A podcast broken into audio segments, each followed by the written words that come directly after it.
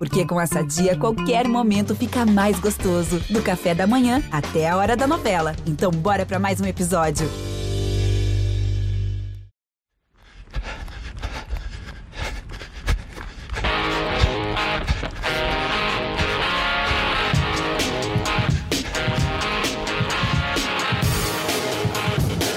Correria. Olá, amigos. Você já está conectado no Correria, o podcast do GE que fala de corrida de rua, qualidade de vida, treinamentos, provas, nutrição e tudo mais. Você pode nos encontrar no seu agregador preferido de podcasts. Estamos na Apple, no Google, no Pocket Cast ou, claro, no GE. Hoje temos uh, um trio, né? Eu sou uma parte do trio, né? E duas pessoas que correm um pouquinho mais do que eu. Primeiro, o nosso, o nosso já conhecido Iberê Dias, né, que participa né, regularmente aqui do, do podcast, né, ele que é um maratonista de é, 2 horas e 45, 44, tá? Não, não vamos roubar um minuto dele. Do outro lado, né, esse cara corre um pouquinho mais que eu e um pouquinho mais que o Iberê e muito mais do que eu. Estou falando do nosso representante olímpico nas Olimpíadas de Tóquio, Daniel Chaves. Que grande honra te receber aqui. Tudo bem, Daniel? Oi, Sérgio. Boa tarde. Cara, é prazer todo meu. Muito obrigado pelo convite. E tenho certeza que vai ser um papo bem legal. Iberê, eu vou te dar a honra da primeira pergunta para o Daniel, mas antes eu vou fazer só uma, uma breve apresentação é, do Daniel Chaves. Né? Daniel Chaves foi um corredor de distâncias menores, né, de 5 mil, 10 mil, mas me parece que ele se encontrou para valer na maratona. Né? A maratona, é, depois ele vai falar um pouco, me parece ser a distância dele. Né? Já conseguiu é, há mais tempo o, o índice, né? ele conseguiu, na verdade, em 2019 em Londres. Né? Ele conseguiu é, 2 horas, 11 minutos e 30 segundos. É, o índice era, é, era não, é, 2 horas e 12 minutos. E aí o Daniel vai para vai vai para Tóquio. Nós estamos falando com ele no México, né? É, ele está fazendo a sua preparação na, na altitude de Jalisco, Guadalajara, mais especificamente a cidade de Mascota. E mas eu vou deixar o Iberê fazer a primeira pergunta para o Daniel. Vai lá, Iberê. Salve Serginho, salve Daniel, salve pessoal que está nos ouvindo nesse glorioso podcast de correria. Pô, uma honra enorme falar com Daniel Chaves, representante brasileiro nas Olimpíadas de Tóquio. É, bom, Daniel, vamos lá. É, a gente já trocou alguma vez é, ideias sobre isso. Né? Uma coisa que é muito interessante é que a gente que é amador, pangaré, quando está numa, quando tá prestes a correr uma maratona, assim, né, quando está se preparando para uma maratona, tem uma maratona em vista no futuro, fica felizão, fica eufórico, fica pensando no dia da prova. Isso quando a gente vai correr, sei lá, maratona de Chicago para largar na 28ª onda da maratona de Chicago, para terminar a maratona em 5 horas e meia, ou para correr, sei lá, maratona de Buenos Aires, e mesma coisa, né? Correr do lado de outras 20, 30 mil pessoas, e a gente já fica eufórico. Cara, como é a expectativa de correr uma maratona olímpica, cara. Eu fico imaginando como é estar tá prestes a correr uma maratona olímpica. Deve ser uma sensação indescritível que eu, infelizmente, não tenho a menor chance de ter. Por isso eu preciso saber de você. É, na verdade, a realização de um sonho, né? Eu acho que para chegar numa Olimpíada são, são muitos anos de treinamento para mim não foi diferente. Eu já estou na batalha há 20 anos, comecei bem cedo. É, e tá nesse momento, tá vivendo esse momento é muito legal, é muito bom. Acho que eu estou tentando viver cada dia realmente, um passo por vez. É, dá certo nervosismo até por tudo que a gente passou recentemente, uma pandemia. E, e na pandemia todo mundo melhorou, né? Acho que está tendo um boom aí no mundo de, de, de recordes e de boas marcas. Isso acaba também, de certa forma, me pressionando a treinar um pouco melhor, me dedicar um pouco mais. Então, esse momento está sendo bem peculiar, bem particular. Mas estou indo bem, estou desfrutando realmente. É, é, a realização de um sonho, eu repito. Então, acho que todo mundo que trabalha por um sonho, é, e quando ele chega, é, é uma satisfação imensa, de verdade. Todo atleta sonha em ir para as Olimpíadas, é realmente o, o, o expoente máximo da carreira de qualquer atleta, é a competição maior então, não sei se farei uma tatuagem, tem isso, né? De todo mundo vai para a Olimpíada, faz uma tatuagem. Eu corro das tatuagens, tenho bastante receio, não, não gosto muito, mas é, até nisso, né? As pessoas gravam na pele é, esse momento, então para ver como é, para dizer como é tão especial, né? Então eu tô, tô curtindo muito, tô vivenciando essa preparação realmente de maneira diferente, ainda na pandemia, tendo que procurar um local novo para treinamento. Está sendo ainda um, um, um, início, digamos, dessa, dessa curtição olímpica, desse prazer de estar na minha primeira Olimpíada, mas estou muito ansioso até, estou muito feliz de estar podendo vivenciar esse momento depois de tanto tempo, de tanta busca. Bati na trave em Londres, bati muito na trave no Rio, e felizmente, como o Sérgio disse, eu me encontrei na maratona há, dois anos atrás e estou Estou nesse momento olímpico. Então, acho que vai ser bem especial. Na prova também vai ser diferente, vai ser uma cidade diferente de Tóquio. Acho que vai ser uma cidade que vai viver somente a maratona, então o clima vai ser diferente, o pessoal vai poder ir para a rua. É, é uma prova que não gera aglomeração, então nós teremos várias pessoas, acredito, nas ruas torcendo, então vai ser muito especial esses Jogos Olímpicos. Você falou de bater na trave, né? É, em 2008, você estava, na verdade, o que, que era, 5 mil ou 10 mil que você bateu na trave? Foi, eu bati em, em Londres na trave, nos 10 mil metros. É, Faltaram 18 segundos? Para Londres faltou um pouquinho mais, faltou acho que um pouco de experiência. Na última prova, eu estava dentro do índice até o quilômetro 7 e me lesionei na prova. Eu tive uma lesão bem grave de posterior no meio da prova, não consegui atingir o índice mínimo, mas era já já era uma, uma grande promessa do atletismo acho que nacional. Tava certo para fazer o índice na prova de 10 mil metros, que era o que eu corria na época. No Rio eu fiquei a 19 segundos na prova de 10 mil metros. Assim, ah, 19 segundos, mas é, é menos de um segundo por volta. Para a gente é muito pouco. É uma coisa até bem, bem surreal ficar fora por tão pouco numa, numas Olimpíadas. Mas era, era isso, a experiência. Eu cometi alguns erros durante a preparação, é, até por necessidade na época de poder me manter na Europa. Precisei fazer algumas outras provas para ter recursos financeiros e me manter competitivo na Europa naquela época e não precisar voltar para o Brasil.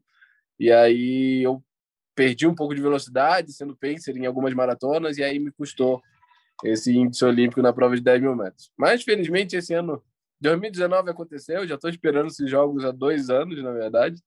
E estou feliz de, de, de, poder ir agora. Agora, é, no meio da pandemia, nós estamos falando quase de, de prova de obstáculos, né? Porque você pensa uma coisa, você imagina uma preparação, essa preparação não necessariamente vai acontecer daquele jeito, né?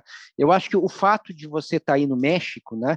E a fica pensando, não é muito normal brasileiro ir para o México, né? Geralmente brasileiro quando procura altitude vai para Paipa na Colômbia, né? Vai para Campos do Jordão, etc. É, você está no México, por que, que você não foi para a Colômbia? E me conta, que está acontecendo aí no México? Com quem que você está? Como é que é a tua casa? Com quem que você treina? Bom, é, nós tínhamos tudo planejado realmente para ir para a Colômbia. É um ambiente já conhecido por a maioria dos maratonistas brasileiros. Por mim, eu vou para a Colômbia desde 2008, então é um ambiente já mais tranquilo de ir, alimentação, já conhecemos os percursos. Mas nesse momento a, a Colômbia fechou os voos, né, com, com o Brasil. Nós tínhamos já até emitido a passagem para a Colômbia e tivemos que mudar aqui para o México é o local realmente mais próximo e mais econômico para se ir. Tínhamos um pensamento de ir para o Quênia também nesse momento, mas é uma outra infraestrutura, gera um pouco mais de, de, de, recursos e que não era, não era o caso agora. Então, a escolha do México. É, tenho alguns atletas aqui, amigos, que, que se reuniram para poder fazer essa preparação juntos também. Para a próxima prova, na verdade, antes das Olimpíadas, eu corro uma maratona, que é no dia 11 de abril, em Hamburgo. E então nós nos reunimos para ir para essa prova. Todos os atletas que estão aqui vão correr essa prova em, em abril. Então nos reunimos para fazer essa primeira preparação para os jogos, mais para correr uma prova. E então estamos aqui focados. Acho que é, é mascota, a cidade está três horas de, de Guadalajara. É realmente um povoado. A infraestrutura realmente não tem, não temos grandes coisas. Os supermercados são pequenos, ah, mas é um local, um local excelente para correr. Nós temos percursos aqui de 30, 40 quilômetros sem precisar dar voltas. Temos uma pista que nos atende, é de terra e tudo mais nos atende convenientemente. E, e mais o foco, né? Acho que é uma cidade pequena também, não temos tantos atrativos para sair da rotina. A ideia é manter uma rotina constante. E, e o foco está sendo bem, bem legal nesse tempo. São atletas profissionais que estão bem dedicados até atletas melhores que eu até em algumas circunstâncias, o que me deixa muito feliz, porque assim eu posso evoluir. Então, está sendo uma preparação muito boa, está sendo uma experiência mais que tudo muito boa. É um conhecimento de um local novo também para próximas vezes poder vir aqui, poder vir com outros grupos brasileiros, poder trazer o nosso time também para aqui para treinar. Então, está sendo uma excelente experiência para isso também. Ô, Daniel, é, queria saber de você o seguinte: você então bateu na trave nos 10 mil metros para Londres 2012. E agora já conseguiu o índice olímpico para a maratona olímpica de Tóquio, que seria em 2020, vai ser agora em 2021. É, queria que você desse exemplos dos dois treinos específicos que você considere os mais importantes. Primeiro, para 10 mil metros. Quando você era um corredor de 10 mil metros, qual era o treino que você considerava central, chave, assim, sem nenhum trocadilho com seu sobrenome, um treino chaves é, para os 10 mil metros? E que treino que você considere hoje como absolutamente essencial, assim, um treino é, o que você considere o mais importante na sua preparação para a maratona? Acho que assim, eu não, não tenho um treinamento muito específico, é, porque realmente o treinamento envolve várias fases, mas a fase principal, a fase final de preparação, é a mais importante. E são distintas para 10 mil metros e para maratona. Por exemplo, na fase final, para uma prova de 10 mil metros, nós chegamos a fazer 20 repetições de 400 metros numa terça-feira para 62, 63 segundos, com pausa de 45, 50 segundos. E na quinta ou na sexta-feira fazíamos 10 repetições de mil metros para 2,40, 2,42, com pausa de um minuto, um minuto e 30. Então, essa era a nossa semana final. Não rodávamos muito, não tínhamos muitos longões. O máximo que a gente rodava era 25, 26 quilômetros, por muito 28. E para maratona já é o contrário, já é uma coisa mais casca grossa, uma coisa mais madura. Acho que o principal da maratona é faltando três semanas para a maratona é a semana cheia que a gente chega. É, a gente chega a rodar, correr normalmente 200 quilômetros nessa semana e aí então são normalmente são quase 30 quilômetros diários numa sessão só ou em dupla sessão.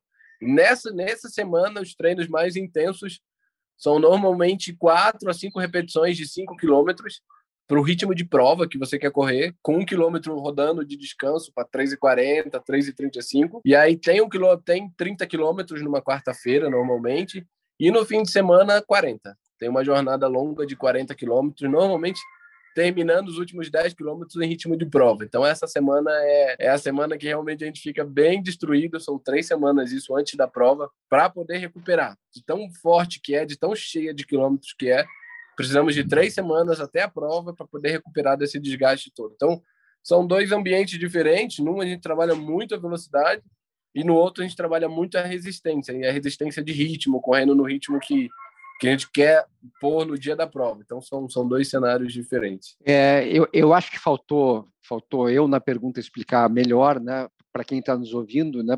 Eu falei de Colômbia, falei de México, né? E você fica pensando, mas por que você tem que treinar longe, né? Por que treinar na altitude, né? Porque a altitude vai dar melhor, né, uma melhor condição quando você for correndo plano, né?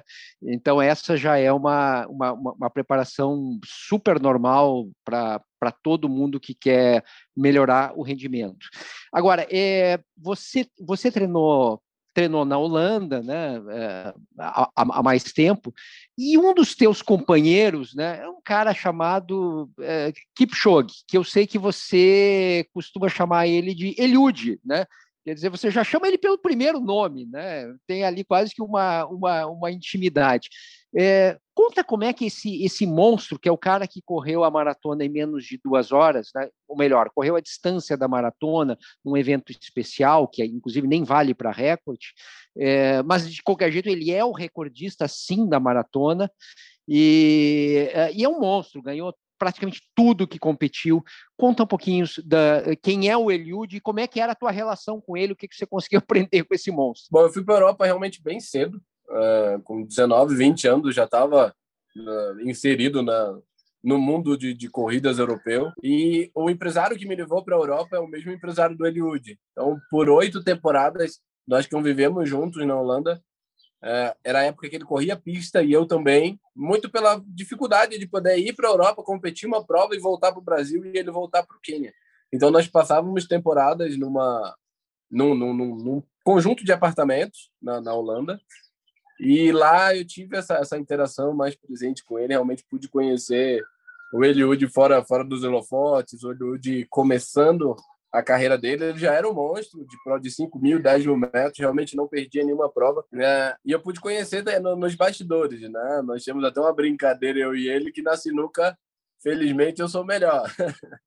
Então, era, era a única diversão que nós tínhamos no, no apartamento, nós tínhamos uma sinuca no meio do, uh, do living room, assim, no, na, na área externa, e era o que a gente podia brincar ou se distrair um pouco da, da, do período de competições que nós passávamos ali um, dois meses normalmente. Então é um cara que na vida toda foi, foi o que ele é hoje, é carismático desde sempre, é um cara muito humano desde sempre, é realmente um cara que você pode chamar de amigo, tá sempre ali pelo grupo, tá sempre ajudando uh, os outros que precisam. No treino realmente dá os conselhos, dá sempre, tá sempre apontando a, a rota, tá sempre te desviando de, de galhos, né? quando corríamos na floresta, estava sempre muito atento ao que estava acontecendo e direcionando o grupo. É realmente um líder. O cara sempre foi um líder, é um líder até hoje, não é à toa que ele está onde está. E eu tive o prazer e privilégio de, de poder compartilhar esses momentos com eles, aprender muito com ele também. Uh, foi uma época muito boa para minha vida. Hoje eu posso trazer um pouco disso dessa época para o meu cotidiano, para o Brasil. A gente está montando um time hoje no Brasil de corredores de fundo que ganha vida no segundo semestre, depois dos Jogos Olímpicos, é muito baseado nessa convivência com ele, muito nesse aprendizado que eu tive com ele, e muito no time que ele tem também lá no Quênia. Então, é realmente um grande espelho para mim. Ô, Daniel, e em termos de nutrição, cara, essa sempre é uma questão que amadores é, se colocam aí e tal, né?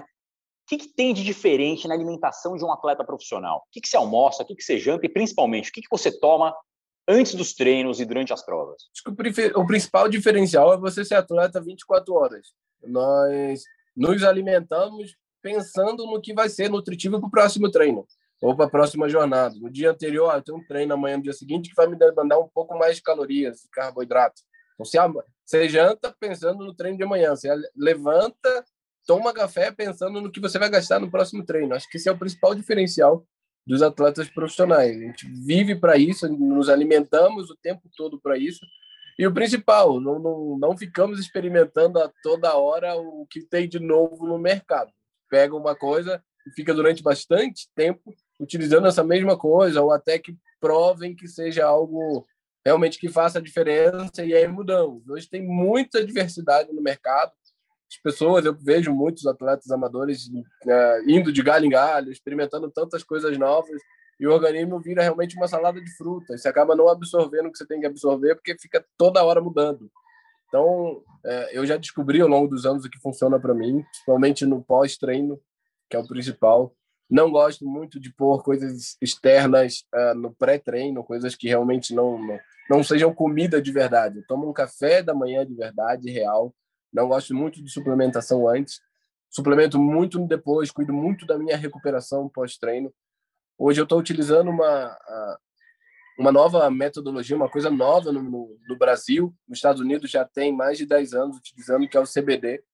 É uma matéria do, do cannabis, é o canabidiol, né? É uma é matéria-prima da, da cannabis e que ajuda muito na recuperação muscular, muito no meu sono. Eu tenho dormido muito melhor nos últimos tempos. Infelizmente, é uma coisa que, a partir do dia 1 de janeiro, saiu da lista mundial antidoping, é uma coisa permitida. É um dos ganhos hoje do esporte, né? nos dias de hoje, a gente pode usufruir disso. E eu tenho certeza que nos próximos anos, mais atletas, próximos meses até, é um boom nos últimos dois meses, porque foi liberado realmente. É, e eu tenho certeza que isso vai ser um, um diferencial nos próximos anos no esporte como um todo. Mas só para deixar claro, Daniel, você falou em CBD caramidiol, o pessoal já ficou felizão, já se animou, cara. Explica quem gota. Exato, exato, exato. Não é, não é a que a gente chama popularmente de maconha. Você não vai fumar. Eu sou um atleta, não vou fumar. É, é, são gotas, normalmente são gotas sublinguais. É o extrato da planta, como se fosse uma planta lá. Minha avó fazia de babosa antigamente. Tem várias plantas medicinais a cannabis é uma planta medicinal, extraído o, o, o seu extrato, né, e isso se transforma em gotas. O Brasil ainda é, é o Brasil tem uma tem, tem formulação, o Brasil tem um mercado já pronto, só que o Brasil ainda não consegue extrair o CBD, o que é permitido, do THC, que ainda não é permitido. Então, todos os meus medicamentos vêm dos Estados Unidos, porque é um CBD isolado. É realmente só o canabidiol. Eu não utilizo hoje o THC, porque ainda não é permitido em provas. É permitido no treinamento ou como uso pessoal e, e de. Tem até um termo, me fugiu agora. Mas o CBD ele é isolado, ele é isolado do THC e é realmente uma das ferramentas para o esporte hoje desenvolvidas. O, Iberê sabe muito turma, bem. Sérgio, pois é, o Iberê sabe muito bem qual é a palavra, mas eu acho que você queria falar recreativo, né? Uso recreativo, talvez, né? É, é isso aí. É, bom, é, inclusive vendo ali o teu Instagram, né? Eu, eu vi que você, você posta ali comida de verdade, né? Não sei se é você que faz aquilo, mas tem lá um sei lá, um omelete, um negócio com cebola, parece delicioso, inclusive, né? É, é, tem ali uh, tortinha de banana, sei lá o que, umas coisas realmente boas, né? Eu é, me arrisco a chefe, uma coisa das coisas que eu gosto, até eu publico, mas não uma coisa que eu falo sempre, eu gosto de cozinhar. Eu sou até um bom cozinheiro e eu gosto, é uma das minhas paixões poder cozinhar. Infelizmente, não tenho muito tempo. Realmente, o treinamento exige muito de mim, mas sempre que eu posso, eu estou fazendo a minha comida. Adoro, cara, adoro cozinhar. Mas é engraçado que quando você estava falando antes da possibilidade de, de, de ir para o Quênia treinar, né? A primeira coisa que me veio na cabeça é a, aquela gororoba que, que, que, que, que os quenianos, os etíopes comem, né? É, e eu fiquei pensando, cara, será que o Daniel comeria isso? Já comeu, né? Porque ele conviveu com, com o Kipchoge, né? Talvez tenha, tenha, é, tenha comido Explica que gororoba é essa que eu estou falando e se você já comeu, como é que é? É o gali, chama o gali, a comida típica dos quenianos. É muito engraçado, porque quando eles vêm do Quênia para a Europa, metade da mala deles é a tal da farinha do gali. É uma farinha de, de milho com mandioca, não sei muito bem qual é a raiz que eles utilizam, é, triturada, e eles colocam aquilo numa panela com água, leite e mistura. Fica quase uma hora misturando aquilo, aquilo vira realmente uma massa e o ponto é quando começa a queimar o fundo da panela. Precisa queimar, senão não está pronto ainda. E é muito ruim. De verdade, me desculpem os quinianos, mas é muito ruim. Não tem sal, eles não colocam nada dentro. É realmente é, é, é ruim. Não, não, não vou me estender muito nos comentários. E o grande problema era quando eles me convidavam para jantar, porque é quase uma, uma desfeita, né? Eles faziam aquilo toda noite e quando eles convidavam, era uma desfeita você não ir. Eles ficavam realmente bem tristes. A gente estava junto num grupo e tal, então todo mundo tinha que se alimentar da mesma maneira. Nossa, que terror era o dia que eu precisava comer um galho com eles. É, é muito ruim mesmo. O que dava uma amenizada é que eles faziam um repolho com carne, e aí você conseguia pôr um salzinho por cima e enganar o galho. E tem outra diretriz: você não pode comer com garfo e faca. Você só pode comer com as mãos. Então era oh, bem complicado quando eu tinha que comer com eles. Então eu já sei exatamente por que, que você está no México, por que, que você não foi no Quênia. Não tem nada a ver com altitude, percurso, nada. É comida o problema do, do Daniel. Vai lá, Iberê. Ô, Daniel, cara, eu queria que é, é, queria saber como é que você como é que você está enxergando essa maratona olímpica assim, né? A gente teve é, recentemente a, a, maratona de Lake Biwa no Japão é, com tempos absurdos, recorde nacional japonês do Kengo Suzuki, 2:04:56. É, o recorde anterior era 2:05:29, ou seja, o cara tirou mais de 30 segundos aí do recorde anterior.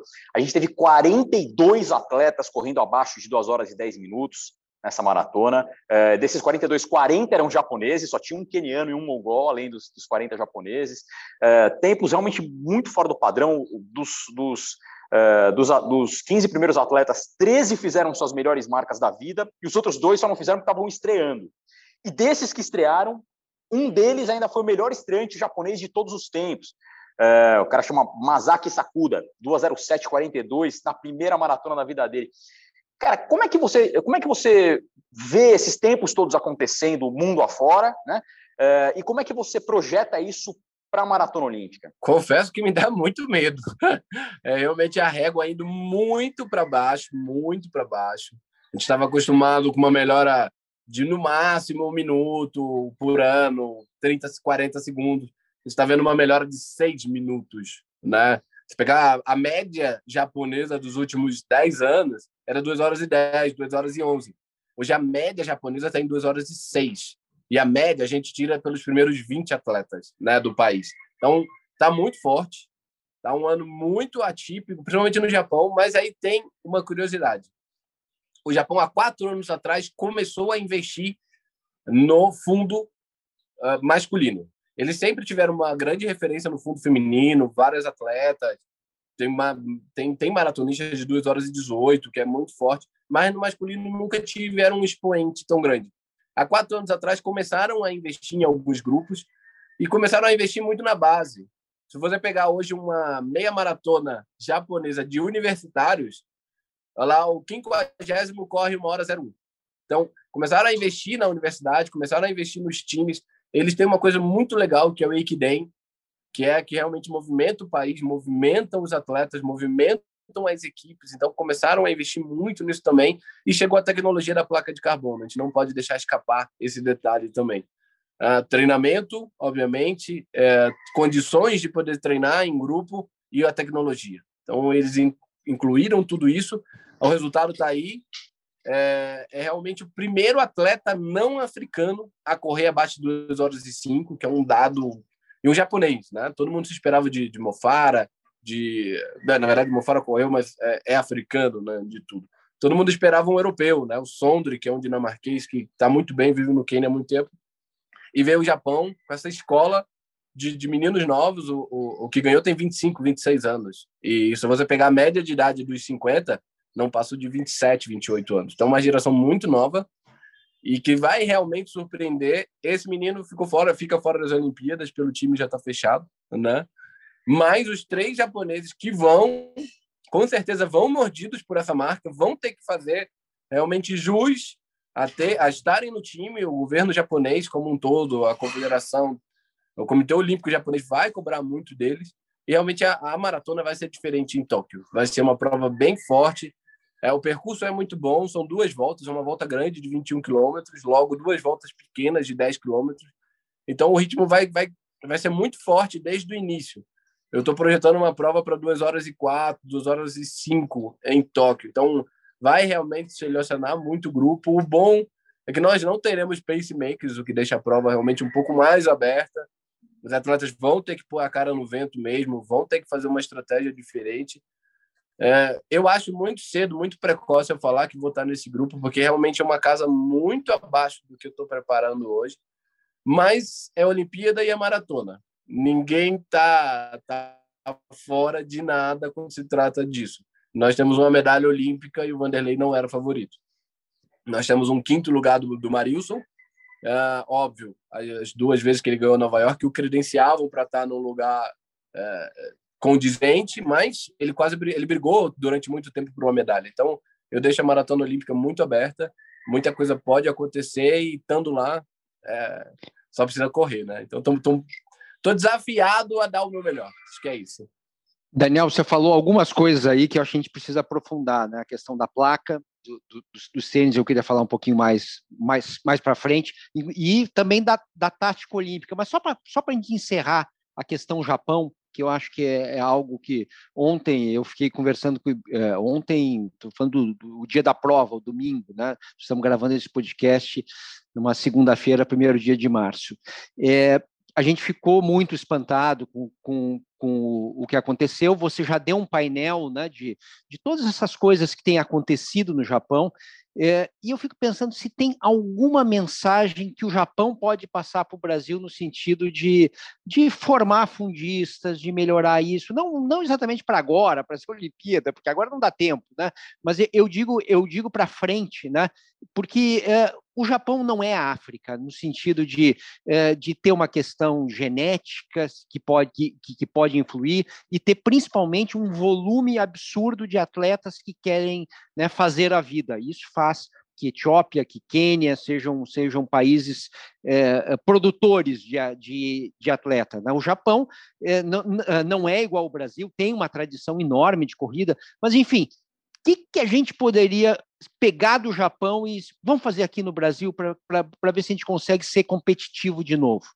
Formação de novos grupos, eu acho que é o principal. O Brasil, quando teve, teve essa formação, nós tivemos grupos interessados em melhorar a performance, interessados em, em competir em alto rendimento, nós tínhamos um bom rendimento. E aí eu posso voltar lá de, de Vanderlei, de Valdenor, de Luiz Antônio dos Santos. É, são atletas que conseguiram bons resultados treinando em grupo. O Japão, é, para quem já foi no Japão, quem conhece, eles são reis em organização. Eles conseguem se organizar de uma maneira que, felizmente, no Brasil nós não conseguimos.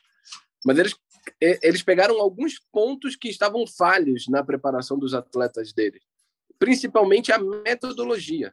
Então, eu acho que no Brasil hoje, se eu pudesse colocar um ponto, é a metodologia dos nossos treinadores. Nós estamos muito defasados, muito defasados quanto ao treinamento de atletas de alto rendimento hoje no país. Uh, financeiramente não é o caso. Nós conseguimos nos organizar e, e ter realmente recursos para poder formar um grupo. Uh, e hoje eu sou prova disso, eu estou formando um grupo. Então, eu consigo ver que nós temos rendimento para isso. O grande problema é a metodologia de trabalho que vai ser inserida. Os treinadores estão um pouco defasados. Né, no âmbito nacional e a organização, a organização realmente dos atletas. Tem muito atleta no Brasil espalhado. O Brasil é demograficamente muito grande, é diferente de, uh, do Japão, realmente. Nós somos muito grandes, temos atletas hoje bons na Amazônia e no Rio Grande do Sul. Como juntar? como tirar esse atleta de lá e dar boas condições para ele também de treinamento. Então, acho que a ideia hoje seria formar, criar novos centros e pôr atletas nesses centros é, em cada região do país. Daí nós tiraríamos algumas. Se selecionaria diferente, porque trabalhar na base já não é mais o caso. A gente não consegue organizar para poder fazer um treinamento, um trabalho como os Estados Unidos têm na faculdade, na universidade, como o Japão tem na universidade. Então, a gente precisa trabalhar no, no âmbito do alto rendimento já, na, na criação dessa, desses novos talentos já para o alto rendimento fora da universidade, porque a gente já não tem essa cultura. Então, como se faz isso? Tendo polos de para descobrir esses talentos, traz para um polo superior, para um polo que já tem uma infraestrutura melhor e aí você lapida esse grupo. Acho que é, hoje no Brasil é a única forma de você tirar novos campeões para trabalhar para Paris e para a próxima Olimpíada, porque nessa realmente nós não temos mais o que fazer. É, Daniel, você mencionou uma coisa aqui que é, me parece absolutamente essencial e central nessa, nessa questão toda da evolução dos tempos, tal, que são os tênis com placa de carbono, né? De um tempo para cá a gente vem debatendo muito isso, que corrida meio que virou Fórmula 1, né? Agora a gente passa boa parte do tempo falando das, dos fabricantes de, de motores e tal, mas também passa boa parte do tempo falando dos pneus, né? Você, primeiro, você usa tênis com placas de carbono para treinar? E segundo, o que você sente com relação à melhora da sua performance pelo só fato de usar a placa de carbono? Você acha que isso realmente é, é determinante? Você acha que esse é mesmo, é, essa é mesmo uma das razões de a gente ver tantos recordes caindo e tantos, tantos tempos tão absurdos é, ocorrendo de, sei lá, 2019 para cá? Sim, sem sombra de dúvida, a placa veio para mudar o jogo, veio para mudar o panorama e não são só a minha fala, a gente pode analisar os tempos dos últimos dois anos, últimos três anos, quando a placa entrou em ação, e nós teremos realmente esse dado, né? É subitamente superior o nível de melhora. E faz diferença. Realmente, eu já utilizo a placa há um ano, e, e muito ela faz, ela faz a diferença no dia da prova, mas ela faz muita diferença no treinamento. Você acaba tendo uma, um desgaste muito menor de musculatura, você acaba terminando um treino de altíssima intensidade, muito mais descansado ou muito mais com a musculatura menos utilizada que um tênis normal, um tênis antes da placa de carbono, digamos. Então, é, faz diferença no dia, mas faz muita diferença no treino. E você fazer essa diferença no treino, você consegue ir muito mais relaxado, muito uh, melhor performado para o dia da competição por estar mais descansado, por ter uma musculatura uh, saudável, digamos, mais sadia e tudo. Então, ela veio para mudar no, no âmbito do treinamento e, obviamente, no dia da competição é o que se põe em prova. Eu consigo realmente mensurar 30% a 40% de melhora hoje na utilização do tênis num período de 3 a 4 meses, por exemplo, do que um atleta que não utiliza a mesma tecnologia. Acho que a grande jogada é isso. É alguém que utiliza e alguém que não utiliza. Então, você já acaba saindo perdendo bastante na competição se você não utiliza o, o, tênis de carbono no treinamento. Daniel, quanto tempo você acha que um, que um tênis com placa de carbono pode ajudar num tempo de maratona? Eu digo para elite, né? Para quem está ali é, beliscando duas horas e dez, etc. O que, que a gente pode pensar que a tecnologia pode ajudar? Nós estamos falando de que intervalo de tempo? Está falando de dois a três minutos no, no, no nível performático. E aí nós temos um grande exemplo no Brasil, que é o Paulo, Paulo Paula. É outro representante brasileiro nos Jogos agora de Tóquio, 42 anos de idade, já há alguns anos correndo 2 horas e 13. Ele tinha como melhor marca 2 horas e 10 e 50, se eu não me engano. Mas vinha nos últimos anos correndo 2 horas e 13, sendo bem constante até 2 horas e 13. Veio para o Rio, para as Olimpíadas do Rio, foi um, um, um, bom expoente. Se eu não me engano, ele chegou na 12 colocação com 2 horas e 13, sem o tênis de placa de carbono. Ele colocou o tênis na primeira competição, ele fez a melhor marca da vida dele correu 2 horas e 10.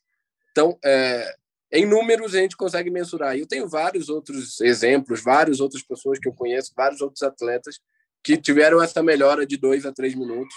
Inclusive os japoneses dessa prova foi mensurado uma melhora de três a quatro minutos no tempo de todos eles. Então é, essa essa seria a minha métrica de de dois a três minutos de melhora em função da placa de carbono. Foi a minha é melhora também, né? É, eu sem utilizar a placa de carbono eu tive duas horas 13 e 37 e fui para 2 horas e 11 e 10 utilizando a placa de carbono. Então, é um exemplo também. O Iberê pode me corrigir, mas eu tenho a impressão que uh, o Paulo foi oitavo em Londres e décimo quinto no Rio, se eu não estou enganado. Eu acho que foi isso. Agora, Iberê? É isso eu mesmo? Eu não lembro a colocação dele em Londres, para ser bem sincero. No Rio ele foi décimo quinto colocado. Foi, tá. É, mas, é isso, né? O Paulo é muito constante, né? Ele tem ali um, uma é, é um lutador, né? O cara é impressionante como como ele sabe como ele sabe sofrer, né? Você vê às vezes a, a dor na cara dele, né? Ele é, ele pega lá o objetivo e vai embora, né? Do jeito dele e vai levando, né? Você, o Paulo, a gente não, a, a gente não consegue um terceiro representante é, o que, que acontece né, para o país que teve, né, teve Vanderlei, teve Marilson, teve o, teve o Luiz Antônio, que você citou antes, né, ganhou duas vezes Chicago, é, e, e outra, você está enxergando alguém da nova geração chegando? Agora eu posso dizer que sim. O nosso grande problema nos últimos anos foi o atrativo financeiro das provas de rua. Nós, no Brasil, tínhamos um, um número exorbitante de corridas de rua que tinha uma premiação em dinheiro. Os atletas, por não, não terem condições ou patrocínios, iam para as corridas de rua para sobreviver. Então, corriam praticamente todo fim de semana para sobreviver das corridas de rua. E, e, quanto a isso, a performance fica de lado. Você não consegue performar tendo que competir inúmeras vezes no ano. Chegou a pandemia, é, esse número obviamente caiu para zero até, os atletas tiveram mais tempo de treinamento e agora nós conseguimos vislumbrar dois ou três uh, outros atletas que têm condições de competir em, nível de igualdade, em correr 2 horas e 10, 2 horas e 11. Eu consigo aqui citar hoje três que realmente estão na briga hoje para essa última vaga para Tóquio. E muito por isso, muito por, pela, pela quantidade menor de provas, eles poderem se focar mais no treinamento tiveram um, alguma condição de não ter que interromper a carreira, porque outros muitos atletas que eu conheço tiveram que interromper a carreira e procurar outro, outro trabalho, outro emprego no meio da pandemia por não ter patrocínio e não ter prova para sobreviver. E hoje a gente está tá construindo essa nova mentalidade depois da pandemia. Então a gente pode dizer que foi até uma coisa boa no cenário do, do, do running brasileiro de não ter tantas provas, você conseguir treinar um pouco melhor, dar mais qualidade no treinamento. Então uh, nós temos uh, Hoje a gente tem um problema de provas no mundo. Só tem a maratona de Hamburgo e a maratona de Milão no dia 15 de maio confirmadas. Então, os outros três atletas que eu citei, eles vão para a maratona de Milão, vão brigar diretamente por essa última vaga na mesma prova, vai ser bem legal até de acompanhar. E tomara que eles têm totais condições de, de conseguir essa, é o feito de correr 2 horas 11 e 30, como meu caso e o caso do Paulo, e termos três representantes em Tóquio, que vai ser bem legal de levar uma equipe completa. É, o Paulo Roberto de Almeida Paula foi realmente oitavo colocado na Maratona Olímpica de Londres em 2012 e foi 15 quinto colocado na Maratona do Rio. Ele foi o brasileiro mais bem colocado na Maratona Olímpica do Rio. É, Daniel, você estava falando da história dos brasileiros, né? É, por enquanto, a gente aqui, é, março, há três, quatro meses da Olimpíada, só temos dois uh, brasileiros com índice olímpico, índice masculino 2 horas, 11 minutos e 30 segundos, como você mencionou. Só você e o Paulo Roberto de Almeida Paula classificados para a Olimpíada, né, com índice olímpico. No feminino, a gente não tem nada. Nenhuma mulher brasileira conseguiu o índice olímpico, que é de 2 horas, 29 minutos e 30 segundos. Aliás, na história do Brasil, apenas duas mulheres conseguiram tempos que representariam esse índice olímpico, né? A Carmen de Oliveira e a Adriana Aparecida, que, aliás, foi representante brasileira é, nos últimos dois Jogos Olímpicos. É, a questão é, você acha que existe aí é, alguma, alguma relação entre a diferença de gênero que, em geral, existe na sociedade brasileira, é, de ser uma sociedade patriarcal, é, ainda muito marcada pelo machismo, com muitas diferenças, é, com muita desigualdade é, de gênero entre homens e mulheres. Você acha que isso, eventualmente, pode ser a razão que faz com que a gente tenha essa discrepância de não conseguir nenhuma mulher é, na, na, classificada para as Olimpíadas, ou você vê outros motivos? Eu acredito que esse seja, sim, um ponto central. A nossa sociedade em todo, por mais que custe nos dizer isso, que custe tocar nesse assunto, mas é uma sociedade muito machista. Então, as mulheres, as meninas recebem normalmente a metade do salário de um atleta hoje brasileiro. Então, elas têm mais dificuldade de se desenvolver. Ah, elas estão ainda no mais no interior do que os homens, né? Elas não conseguem realmente vir para os grandes centros de treinamento.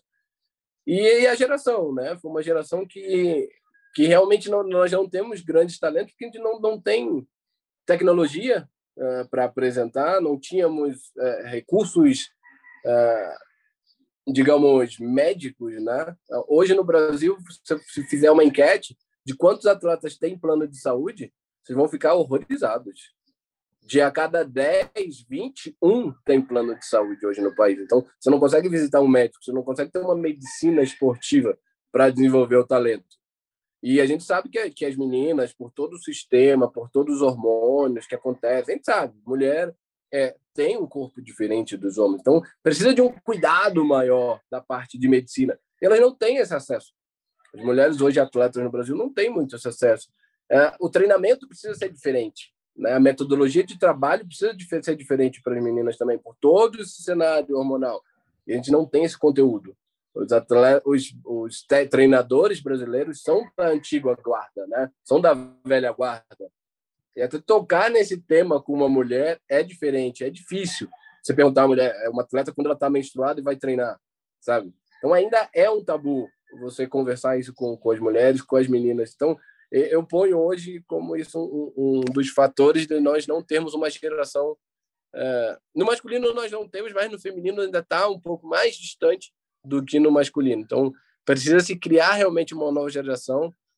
Nós temos hoje no cenário duas ou três meninas que são talentosíssimas e eu acho que com o trabalho que a gente quer fazer nos próximos meses isso vai poder mudar para Paris. A gente vai conseguir tocar nesses pontos, nesses tópicos que eu estou falando aqui dar um, um assessoramento melhor, até médico, para essas meninas poderem se desenvolver. Então, acho que nos próximos meses, nos próximos anos, a gente vai conseguir mudar esse cenário, mas para trás, o que já ficou realmente foi bem foi bem distante do que a gente já teve de, de Carmen de Oliveira, que era uma, uma, uma excelente atleta, até a Adriana Aparecida, que representou muito bem o Brasil nas provas que foi, campeã pan-americana, Guadalajara e tudo. Então, tem, temos histórico feminino, mas no momento o nosso presente não é tão tão, tão bom como foi anteriormente. Bom, é, a gente está tá ouvindo, né, que é, um, que, é um, que é um grande prazer conversar com o Daniel, não, não só porque ele é um grande atleta, mas é um grande observador da, da, da cena do atletismo da cena brasileira, né? Então agora dá uma pequena aula sobre como como mulheres precisam se virar de uma forma ainda mais é, é, dura né, do que, do que, do, é, do, do que os, os, homens do Brasil. Né? É, ele falou antes do, do, eh, de mulheres do interior, né? Mas parece que quem está no interior é o Daniel, né? A gente está ouvindo um monte de galo cantando, etc. É o Daniel, quer dizer, não ele exatamente, né? Mas a, mas os galos de mascota, né? No estado, né? é, no, no, México, lá perto de Guadalajara, né? Jalisco, né? Estado de Jalisco que ele está. É, eu queria te perguntar o seguinte, Daniel. É, a, gente, a gente falou brevemente sobre é, a questão da, do dia da prova, né, de, é, da, da, é, no, no, Japão, nas Olimpíadas. Você torce pelo quê? Você está torcendo para ter um calorão, para chover, para nevar, para alguém disparar? Né? Qual é, o, digamos assim, o teu sonho tático nessa prova? O que, que você gostaria que acontecesse para te favorecer?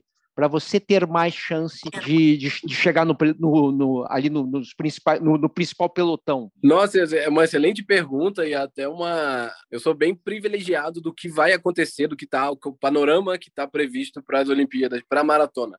25, 26 graus. A prova não é totalmente plana. Nós temos alguns colúmpios, nós temos algumas variações no percurso, o que me favorece muito, me favorece muito os brasileiros, né? Nós tivemos Marilson ganhando duas vezes maratona de Nova York, muito por conta do percurso. É um percurso quebrado. Nós temos fibras diferentes no Brasil, até por treinarmos uh, num terreno um pouco mais acidentado, principalmente com os europeus. E aí o, o clima, né, 26 graus no dia da prova. Isso atrapalha demais os atletas quenianos que treinam às 6 da manhã, normalmente, numa temperatura de 8 a 10 graus, às vezes até menos. Então, eles sentem muito o calor. A Europa eu nem preciso falar. Os atletas europeus também sentem muito calor. E para mim, 26 graus, eu estou amanhecendo em Brasília. Né? Às 7 da manhã eu já estou com 26 graus na minha porta. Então eu sou bem favorecido, eu gosto disso. A hidratação precisar ser um pouco mais adequada, então eu tenho. Ah, eu gosto mais da minha hidratação do que do meu treino maratona, para ser mais exato. Assim. Eu acho que eu acertei o que o meu corpo precisa no dia da maratona e é uma das coisas que eu confio muito, é na minha hidratação no dia de prova. Então, isso é já uma coisa que me deixa muito confiante. E pelo clima tá um pouco mais alto, a prova vai ser forte, mas não vai ter essas disparadas que normalmente acontece, dois ou três atletas irem para frente e puxarem o pelotão, porque eles sabem que no final da prova, lá no 35, a conta chega com essa temperatura. Então vai ser uma prova mais de grupo, mesmo sendo forte, vocês estando no grupo, num grupo de 15, 20 atletas, mesmo que eles estejam correndo para 2 horas e 5, 2 horas e 6, que é a projeção que eu faço, é, dá para você correr ali atrás, dá para você se englobar ali, dá para ir até o 30, 35, e depois realmente vai, vai muito do que você tem, da, da preparação, muito do que eu vou fazer nesses próximos quatro meses.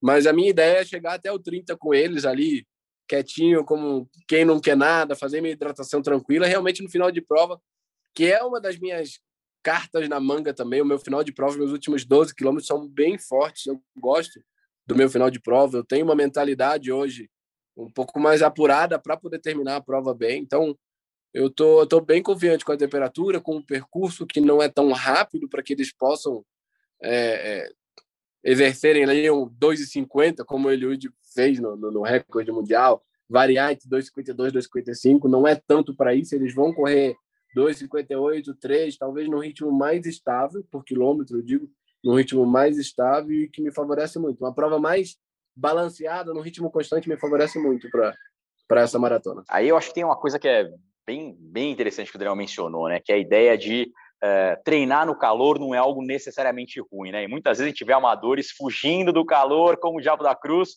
E isso não é necessariamente ruim, claro. É, muitas vezes, dependendo do treino, é mais importante você conseguir concluir o treino em boas condições do que treinar no calor. Mas a ideia de que, eventualmente, treinar com temperaturas um pouco mais quentes é, pode ter vantagens adaptativas parece muito evidente, né? E é, acho que é, essa, essa é a ideia e essa é a vantagem do brasileiro. O Vanderlei, inclusive, se valeu bastante disso é, na maratona de Atenas em 2004, né? Estava quente, mas estava muito úmido no dia e o percurso era realmente um sobe e desce danado. É, e nessas o Vanderlei acabou é, acabou se beneficiando e pô, conseguiu correr junto com a turma o tempo todo. Não fosse o maldito do padre irlandês, quem sabe tivéssemos um ouro olímpico, né? Que acabou sendo, ele acabou recebendo a, a, medalha lá, Pierre Barão de, é, Barão de Coubertin, né? Medalha olímpica, com decoração que praticamente o igualou a um vencedor olímpico, né? Isso é genial por parte do Vanderlei, especialmente pelo espírito que ele demonstrou é, naquela prova, né? É, agora, Daniel, você falou do final de prova, né? Você falou, meu final de prova é muito forte, né? Meus 12 é, quilômetros finais, a partir do 30, é, isso é muito, é, minha prova é muito forte. Você treina isso? Isso é algo. É possível desenvolver essa habilidade no treino de aprimorar o seu final de prova, de não só não quebrar no trigésimo quilômetro, que é uma coisa muito comum entre amadores, como além de tudo conseguir acelerar no trigésimo quilômetro? Sim, sim, isso é treinado até. Ah, eu tenho na minha metodologia, na minha planilha de treinamento, normalmente quando eu faço, por exemplo, 35 ou 40 quilômetros, os últimos 10 quilômetros eu, eu costumo sair a 3,40, 3,35 por quilômetro, e nos últimos 10 quilômetros eu imprimo a velocidade que eu quero correr a prova. Então está entre 3,2 e 3,5 minutos por quilômetro. nos últimos 10 quilômetros. Então, você já vem muito cansado, você já vem bastante debilitado, e aí no final você tem que imprimir ainda o ritmo de prova. É mais ou menos treinar a situação que você quer encarar no dia da prova. Então, eu treino isso, eu ponho isso na planilha. Nas últimas 12 semanas, a gente faz isso repetitivamente, para praticamente todo, toda semana tem um treino-chave desse. E, e até para treinar a hidratação também nesse, nessa velocidade, que é muito difícil, né? Explicando aqui para quem não conhece o mundo do, da, das maratonas para o atleta profissional, são postos oito baias de hidratação ao longo do percurso, a cada cinco quilômetros. Só que é muito difícil você ir pegar a sua hidratação, porque normalmente são 10, 15 garrafinhas na mesma, na mesma mesa. Então tem que ter muita atenção, tem que ter muita prática. A gente acaba treinando isso também, de ir pegar a garrafinha na velocidade que a gente corre e também com o cansaço do, do, do treinamento do, uh, dos últimos 30 quilômetros, por exemplo. Então, é treinado sim, passando isso para o amador, é uma coisa que todos devem fazer, é uma coisa muito legal de, de, de, treinar o que você quer correr no final de prova. E aí você gera essa melhora, porque quem ganha, ganha a prova é quem chega melhor no final, né? No final das contas é isso. Quem chega mais inteiro e quem consegue imprimir um ritmo maior no final. Então, nós treinamos para ganhar provas. Essa é a ideia do, da diferença do, do amador para o profissional. Daniel, quem está te escutando está ouvindo toda a tua confiança, o jeito que você fala, a tua tranquilidade, etc. Mas nem sempre foi assim. Se você já teve maus momentos na vida, né? É, você depois de 2016, quando você não se classifica para os Jogos do Rio, é, você vai entrar numa fase muito ruim, não não da tua carreira esportiva, mas da tua vida, né? Que você entra em depressão, é, a, a, palavra suicídio chega, né? A, a, a soar no, no, na, na tua cabeça só que você consegue sair disso, né? E uh, eu queria que você contasse como você entrou, como você saiu e principalmente já te já te dar os parabéns por saber que você fala disso, que você você compartilha isso e toda vez que alguém te ouve é, pode ter certeza que alguém que em algum momento passou por coisas parecidas está vendo que, que não só dá para sair, como dá para sair melhor, né, dá para sair maior, que, que foi o teu caso. Conta para gente, Daniel. É, eu acho que hoje eu, eu, eu, falo tranquilamente disso, porque nós somos a somatória do que nós vivemos. Né? Isso foi. Uh, nós, eu vivi isso um período da minha vida, realmente. Uh, consegui ver o fundo do poço. Acho que, por uma sucessão de erros pessoais, eu precisava chegar nesse momento para estar tá bem aqui hoje. Então, eu sou muito feliz por, por tudo que eu passei. Realmente, lá na hora do caos não foi sempre assim. Eu realmente tive é, tive momentos de, de, de, de, muita de muita insegurança, né? Toda essa segurança que eu passo hoje é, é, reflexo da insegurança que eu passei em outros momentos. E hoje eu consigo ver é, o copo meio cheio, né? Digamos. Foi um momento muito difícil depois das Olimpíadas do Rio. Eu fiquei realmente muito frustrado é, por não ter classificado. Eu depositava todas as minhas fichas, as minhas esperanças no, nos Jogos do Rio trabalhei muito para aquele momento. É, eu vivo o atletismo desde os 12 anos de idade, aos 20 estava na Europa já morando sozinho. Então, esse tempo muito sozinho, me dedicando e por algo, né, que era os Jogos Olímpicos, isso não suceder. E logo depois dos Jogos Olímpicos, eu perdi todos os meus patrocinadores. Eu realmente não tinha uma condição digna de viver sendo atleta. E imagina para alguém que começou a correr aos 12 anos, que só sabia fazer aquilo que realmente aquilo era o meu meio de vida, o meu meio de sustância e o meu meio de felicidade. Acho que esse era o ponto principal. Eu só sabia ser atleta, eu era atleta o tempo todo. E aí eu não não não ter condições de ser atleta, sabe? Ter que ir correr várias provas de rua, como aconteceu no ano anterior, para poder me subsistir. E aí entra alguns erros pessoais que eu também realmente pontuo, eu não me isento deles, que uma coisa foi levando a outra. E aí realmente a palavra suicídio entrou em jogo. É depois de um tempo em casa, depois de muito tempo dentro de um apartamento fechado, sem querer ajuda, sem sem querer conversar ou falar do problema, sem querer vivenciar a, a problemática como um todo, eu realmente digo que eu cheguei no fundo do poço. Mas quando você chega no fundo, a única coisa que, que resta é subir. E realmente esse foi a melhor parte da minha vida. Hoje eu estou vivendo um sonho, porque cada dia que eu vivo hoje é, é um presente porque eu já não tinha mais dias, eu realmente não tinha mais. Eu não tinha emoção de viver, eu não tinha mais vontade de viver. Me tiraram o que eu mais gostava, né? Que era correr, que era fazer o meu esporte.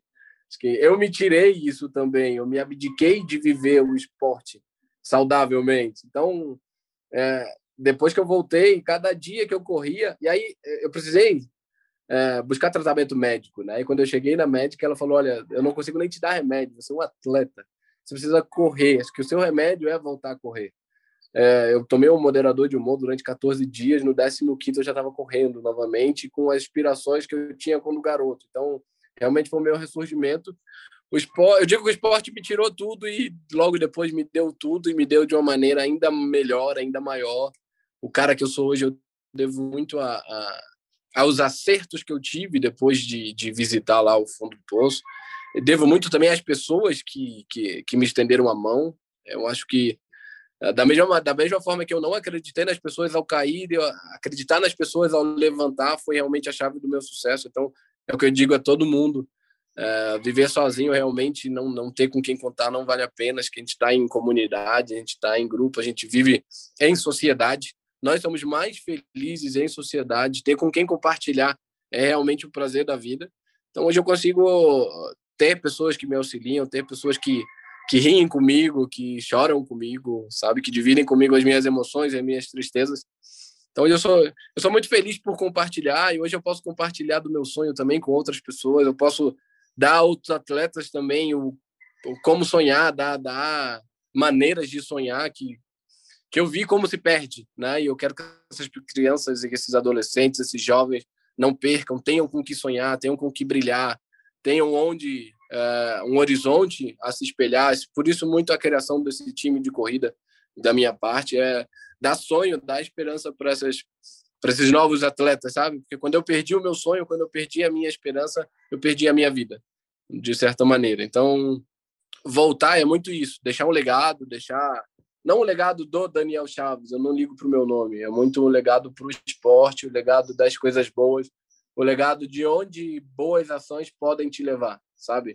Uh, o meu nome é ego, o que o Daniel Chaves acaba sendo um ego maior, e não é o caso, não é o que eu quero para deixar para o mundo. Quero deixar realmente um, um, uma forma de viver a minha história. Realmente eu fico muito feliz de que sirva para algumas pessoas uh, se inspirarem, se reerguerem na, e eu, eu sempre friso isso. Não é fácil. Realmente eu estou aqui hoje falando, parece que falar é muito fácil, mas o momento é muito difícil. Só que vale a pena sair de lá, vale a pena viver, vale a pena sonhar novamente, sabe? Nós temos como.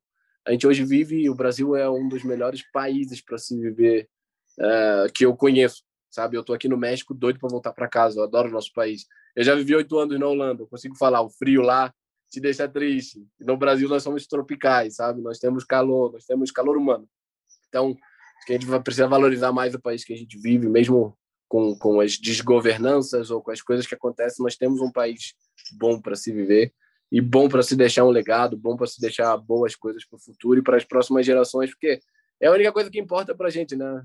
Uh, nós já somos velhos, acho que a gente, o que a gente pode deixar é um legado, é deixar para os nossos filhos, para as próximas gerações, que para a gente realmente essa é a nossa parte. O único velho nessa, nesse podcast sou eu, né? Vocês são dois garotos, né? Eu não vou nem responder isso porque é, essa eu achei, eu entendi quase como uma provocação, mas enfim, vamos lá. Iberê, é, a gente precisa encerrar. Faça a última pergunta para Daniel Chaves, por favor. Bom, primeiro que depois dessa fala do Daniel, cara, eu vou sair agora e vou treinar 79 quilômetros, vou fazer o melhor treino da minha vida, né, velho? Sério, que, que aula, bicho. Pô, legal demais ouvir você falar assim, desse jeito e com essa consciência de um problema que pode afetar realmente indiscriminadamente todas as pessoas, independentemente de raça, de origem, da vida que tenha, né? Isso é um problema muito comum. E um ponto muito importante aqui, né? Como o esporte, como a prática de atividade física pode ser algo absolutamente determinante para a melhora é, da condição psíquica né, das pessoas, especialmente é, para pessoas que tiveram episódios de depressão e tal, né? E como, como o esporte ajuda nessa reabilitação, estou dizendo do dia a dia, do cara que tem outras profissões, né? nem estou falando só do atleta profissional. E, pô, para encerrar, o Daniel ainda tocou num ponto que aí não dá para deixar de perguntar. Falou de criança, esporte e tal, pô, o cara vai juntar tudo com que eu gosto de trabalhar. É, eu queria saber de você, você, é, como você vê a importância do esporte em geral na como forma de inclusão social. Você mencionou a hipótese de criar um grupo de crianças e adolescentes correndo para eventualmente é, serem, né, formarem atletas e tal. Mas eu falo mais do esporte como elemento de desenvolvimento do ser humano mesmo, não só para a formação do atleta profissional, embora isso seja muito importante. É, como você que está inserido no meio do esporte vê é, isso? Que importância o esporte tem nessa possibilidade de inclusão social e na formação do caráter de uma pessoa? Eu acho que não é a única, mas eu, eu só tenho suspeito para falar, mas é a melhor. Eu acho que é a melhor forma de inclusão social é o esporte na infância. Sabe, eu tenho exemplos próprios, eu poderia... É, eu venho de uma comunidade carente no Rio de Janeiro, então eu poderia ser outras mil coisas. Eu optei pelo esporte. O esporte chegou na minha vida e mudou tudo, todo o meu panorama, tudo que eu que eu poderia ser, né? E eu vejo isso muito hoje na nossa realidade. O esporte tem esse poder muito grande de mudar a vida das pessoas, de dar realmente é, um sonho, né? Trazer esse sonho, trazer uma nova diretriz, trazer realmente algo para que se lutar. O esporte tem valores que você pode ser observado na vida como um todo, a resiliência, a força de vontade, é, o foco de você poder todo dia fazer aquela coisa que você precisa levantar para fazer, você precisa levantar para treinar e treinar, foco, a dedicação. Então a gente pode falar aqui de milhões de coisas positivas que o esporte traz. Então é a melhor forma de inclusão social que eu conheço, que eu vivencio, que eu que eu que eu, que eu tenho o prazer de, de, de presenciar. Então, eu, o que eu posso deixar para as próximas gerações é isso: é poder replicar isso mais vezes, de poder levar de poder falar do esporte para outras crianças, para as próximas gerações, porque é o que eu vivi.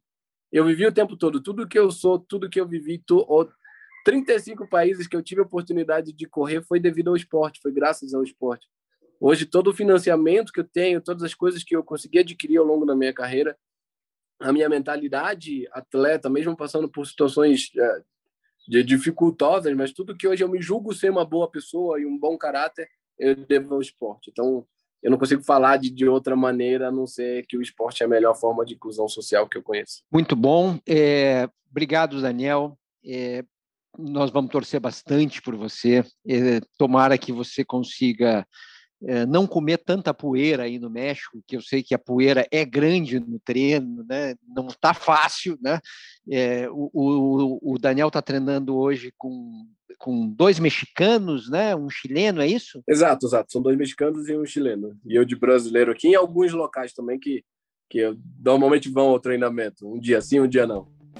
Exatamente, mas depois é, ele vai para a Europa, vai. É, acho que você vai tentar correr a, a, a, maratona, né? A maratona de Hamburgo, é isso? Isso, eu fico três semanas em Madrid fazendo uma, uma tá. quarentena, um período quarentena. lá de, de reclusão. E aí, dia 11 de abril, eu corro a maratona de Hamburgo. Com o Eliud Kipchoge.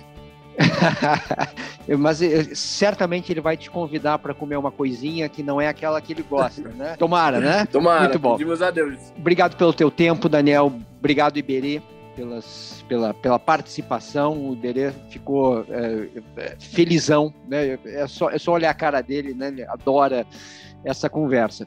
Obrigado a todo mundo. O Correria é um podcast que tem a produção, a edição do Leonardo Bianchi, do Bruno Palamin a coordenação do Rafa Barros, gerência do André Amaral. Daqui a duas quintas-feiras tem mais um Correria novinho em Folha para você. Um abraço a todos.